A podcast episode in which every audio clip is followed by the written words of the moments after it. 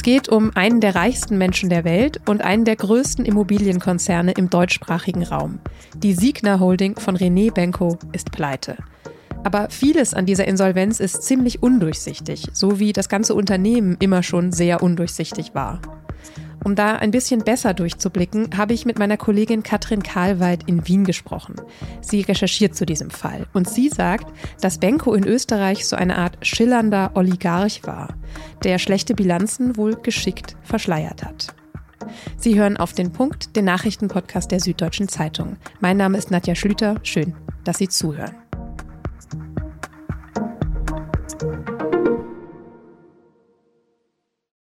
Wenn Sie in letzter Zeit mal in Hamburg waren, dann ja vielleicht in der Hafen City. Und da haben Sie dann zum Beispiel die Elbphilharmonie gesehen. Aber vielleicht auch diese eine sehr große Baustelle, die vom Elbtower.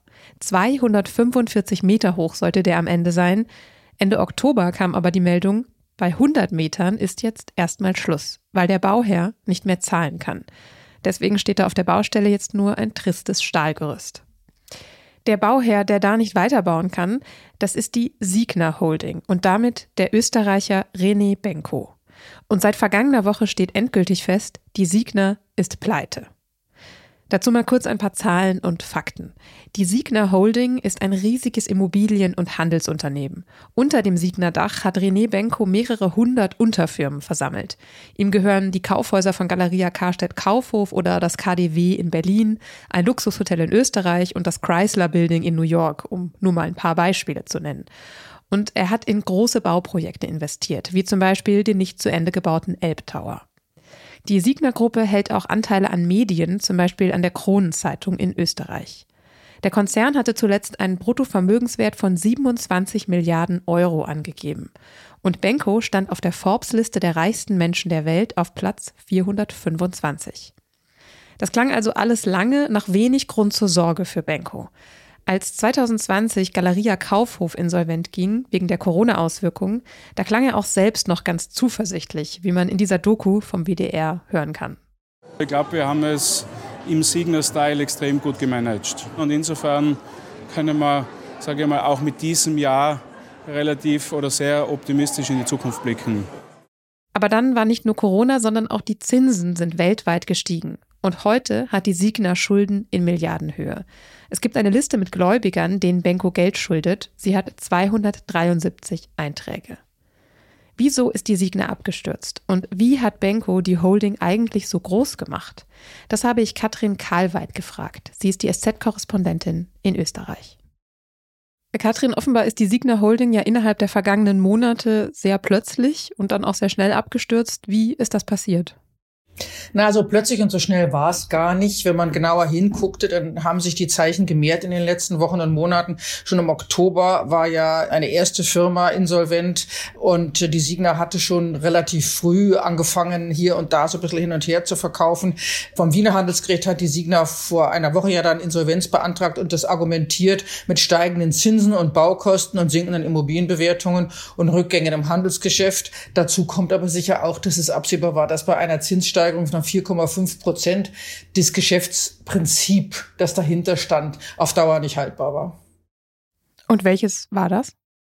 Naja, dass man im Grunde mit billigen Zinsen äh, Immobilien kaufte, sie finanziell, also was ihren Wert anging, aufblähte. Und äh, es wird ja auch inzwischen vermutet, dass dahinter eine Art Schneeballsystem stand. Und nun äh, muss man natürlich mit 4,5 Prozent Zinsen äh, diese Dinge auch alle bezahlen. Man muss das laufende Geschäft bezahlen. Und äh, plötzlich stellt sich raus, dass viele von diesen Immobilien, die da im Portfolio standen, offenbar auch künstlich äh, im Wert gesteigert worden waren. Also ein bisschen das Trump-Prinzip. Okay, das ist zumindest die Vermutung. Ob das so war oder nicht, das muss ich jetzt erst noch zeigen. Aber die Konsequenz ist ja in jedem Fall Schulden in Milliardenhöhe. Wem schuldet die Signer denn alles Geld? Also kannst du da vielleicht mal ein paar Beispiele nennen? Zum Beispiel zu den bekanntesten Gläubigern jetzt hier in Österreich, über die wir natürlich alle ständig lesen, ist der ehemalige Kanzler Kurz, der offenbar die Signer beraten hat und noch nicht sein gesamtes Honorar gekriegt hat. Ex-Bundeskanzler Gusenbauer, der sowohl äh, im Aufsichtsrat von einem Investor saß, als auch äh, die äh, Signer beriet. Und das sind sozusagen die Promis. Dann steht die Signer mit 2,2 Milliarden offenbar äh, in der Schuld von österreichischen Banken. Was aber mindestens genauso interessant ist, ist und deshalb so undurchsichtig, dass sich auch die Firmen untereinander alle Geld schulden und mutmaßlich auch die Firmen wiederum Herrn Benko Geld schulden mit seiner Privatstiftung. Also da wird der Insolvenzverwalter jetzt viel zu tun haben, das alles auseinander zu fieseln. Möglicherweise sind die Schulden zum Schluss viel höher. Okay, dann versuchen wir vielleicht mal ganz kurz dieses äh, komplizierte ein bisschen runterzubrechen auf direkte Auswirkungen, die wir vielleicht selber auch zu spüren bekommen könnten. Was bedeutet das denn jetzt für Mitarbeiter und Mitarbeiterinnen in den Unternehmen wie zum Beispiel Galeria Kaufhof, was ja der Name ist, an den man in Deutschland immer als erstes denkt, wenn es um Benko geht? Was die Galeria Kaufhof angeht, die ist ja sowieso ein gebranntes Kind. Er hat sie vor ein paar Jahren gekauft, glaube vor fünf Jahren, wenn ich mich nicht täusche. Da war die Kette ja schon in Schwierigkeiten. Seither gab es zwei äh, Insolvenzen in drei Jahren, immer wieder neues Staatsgeld. Jetzt wird ein Investor gesucht, was das bedeutet, ob einzelne Standorte verkauft werden, ob das alles gekauft und dann einzelne Immobilien herausgelöst werden, weil die natürlich am werthaltigsten sind. Das steht alles in den Sternen. Dann an der Stelle vielleicht mein Blick zurück, wie Benko überhaupt so groß geworden ist, wie er jetzt ist und, und wie er dieses riesige Firmenkonstrukt aufgebaut hat und warum er das auch so kompliziert aufgebaut hat. Also er ist in Tirol 1977 geboren, äh, mit vier Geschwistern in relativ einfachen Verhältnissen, Arbeiterkind und hat mit 17 die Schule abgebrochen, weil er damals schon erfolgreich war, weil er mit einem befreundeten Innsbrucker Baumeister Dachböden renoviert hat in bester Stadtlage, hat damit Geld verdient, hat dann einen Investor kennengelernt, der an ihn glaubte, der ihm sehr viel Geld gegeben hat ähm, und damit hat er dann die Signa gegründet mit 22 und hat dann im Grunde angefangen zu kaufen, zu verkaufen, mit, mit, mit jedem Verkauf äh, neu investiert. Deshalb hatte ich vorhin eben auch von diesem scheinbaren Schnee Schneeballsystem gesprochen. Und das Ganze war sehr geschickt und deshalb war er auch so erfolgreich, weil er zuletzt äh, diese Holding mit fast 1000 Töchtern offenbar hatte. Ein komplett undurchsichtiges Firmenkonstrukt. Und ich habe zu versucht zu verstehen, warum das so nützlich war für ihn, weil, habe ich gelernt, ist in Österreich gibt es kein Konzerninsolvenzrecht. Das heißt also, du kannst, musst keine konsolidierte Bilanz vorlegen, äh, was natürlich dazu führt, dass die Steuer und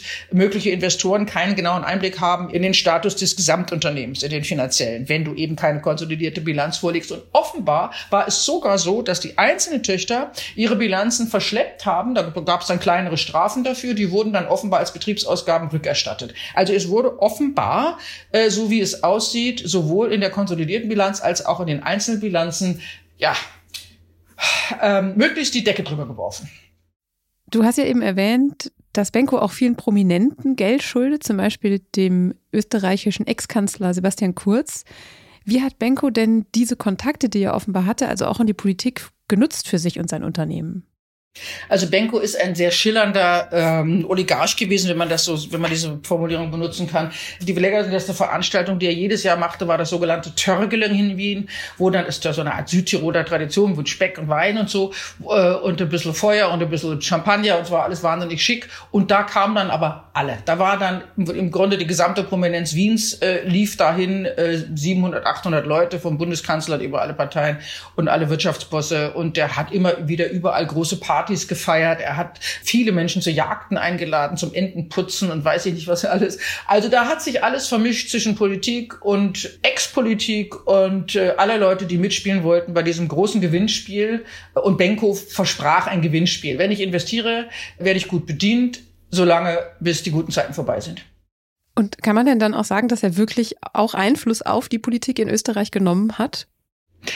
Das ist ähm, mittelbar in jedem Falle äh, direkt ja immer schwer zu sagen. Also zum einen gibt es, das wird gerade ermittelt, auch äh, wurde auch im Untersuchungsausschuss im letzten im parlamentarischen diskutiert, hat er zum Beispiel eine bevorzugte Behandlung äh, in Steuerfragen bekommen. Das sieht sehr so aus. Und das andere ist natürlich, dass er zum Beispiel Anteile an der Kronenzeitung besitzt, äh, der größten Boulevardzeitung äh, Österreichs mit äh, immer noch einer sehr großen Reichweite. Die finden das nicht so schön bei der Krone, aber äh, auch da kann man sagen, er hat es zumindest versucht, Einfluss zu nehmen. Wie weit das dann im Einzelnen immer klappt, ist bei sehr vielen Playern und Stakeholdern natürlich immer die Frage. Jetzt haben du und unser Kollege Klaus Ott, die ihr äh, zu dem Fall recherchiert, natürlich auch versucht, selbst mit Benko zu sprechen zu diesen ganzen Vorgängen oder zumindest schriftliche Antworten von ihm zu bekommen. Hat er reagiert? Er hat nicht die Bohne reagiert, er reagiert überhaupt nicht. Äh, wir haben Dutzend Anfragen gestellt und auch Benko mit einzelnen Vorwürfen konfrontiert. Bisher ist nichts gekommen. Also ich will nicht sagen, er stellt sich tot, aber bleibt in Deckung. Wer weiß, was im Hintergrund zurzeit noch hin und her geschoben wird. Es wird sich alles weisen, aber diese ganze Causa wird uns noch Monate beschäftigen. Dann bis hierher erstmal vielen Dank, dass du uns schon mal einen Einblick in dieses, diesen komplizierten Fall gegeben hast und dann warten wir auf weitere Erkenntnisse. Bitte, es war mir ein Vergnügen.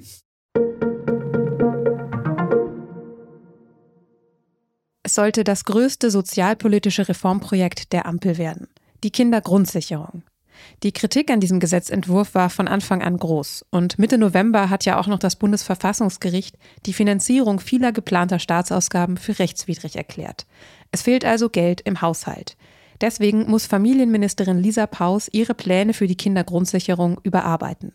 Ursprünglich sollte die Kindergrundsicherung am 1. Januar 2025 an den Start gehen.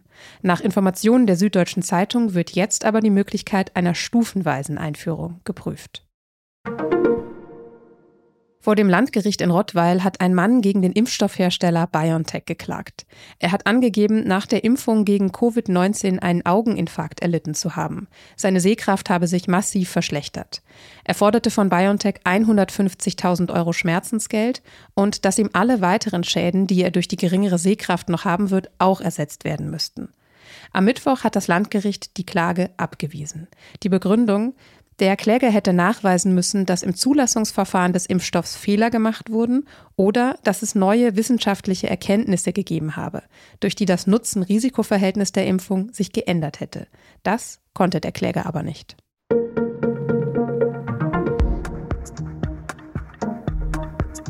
Der 7. Oktober hat den Nahen Osten nachhaltig verändert.